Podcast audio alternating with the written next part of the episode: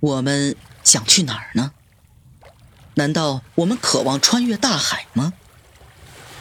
我们认为这种欲望高于其他所有感情，那它会把我们驱向何方呢？为什么这种疯狂总是朝着一个方向，朝着那个至今太阳每天沉没和消失的地方呢？也许终有一天，太阳会向我们指明答案。我们也在向西前进，希望到达一个前人从未到达的印度。然而命中注定，我们将灭绝在茫无际涯当中。否则，我的弟兄们，否则，尼采喜欢这段抒情文字，作为颂歌。他将它置于书末，他这样写道：“从前有哪一本书是用否则来结束的呢？”一月末，他完成了自己的作品。手的神经质和极差的视力让他无法腾清手稿，于是他把手稿寄给了自己的好友彼得加斯特。加斯特在三月十三日腾清完手稿，将它正式交给了出版商。这就是手稿。我发现我十分依赖他。现在，请快出吧，快，赶快！当书问世的时候，我就会离开热那亚。在此之前，我只能靠自己残留的生命去生活。快一点，让印刷工快点排印。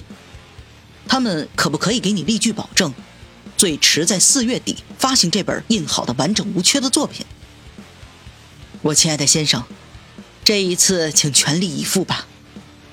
这本书的内容实在是非常重要，它和我们的荣誉紧紧相关。它完美无缺，有资格洁白无瑕的来到这个世界上。我恳求你，低调的进行出版和宣传。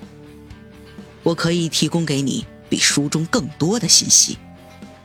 不过，当你读完全书时，你自己也就能够彻底理解它了。出版商读了原稿，但是却没能搞懂。他表示出对这部作品没有任何兴趣。四月，尼采仍在热那亚，固执的等待书的校样。他想要通过这部作品让朋友们大吃一惊，所以他只告诉了加斯特这个秘密。但最后，他还是放弃了保守这个秘密的乐趣。他写信给妹妹说：“ 好消息。”我将出版一本新书，这是一本决定性的大著作，它无时无刻不在振奋我的精神。五月，他和彼得加斯特再度相聚，并一起前往了阿尔卑斯山脚下的威尼斯乡村北考罗。他开始对等待失去了耐心，而出版商的延误，使他无法梳理自己内心积压已久的新思想。他最后给自己的书选定了。朝霞的名字，而这本书，终于在这一年最不舒服的七月出版了。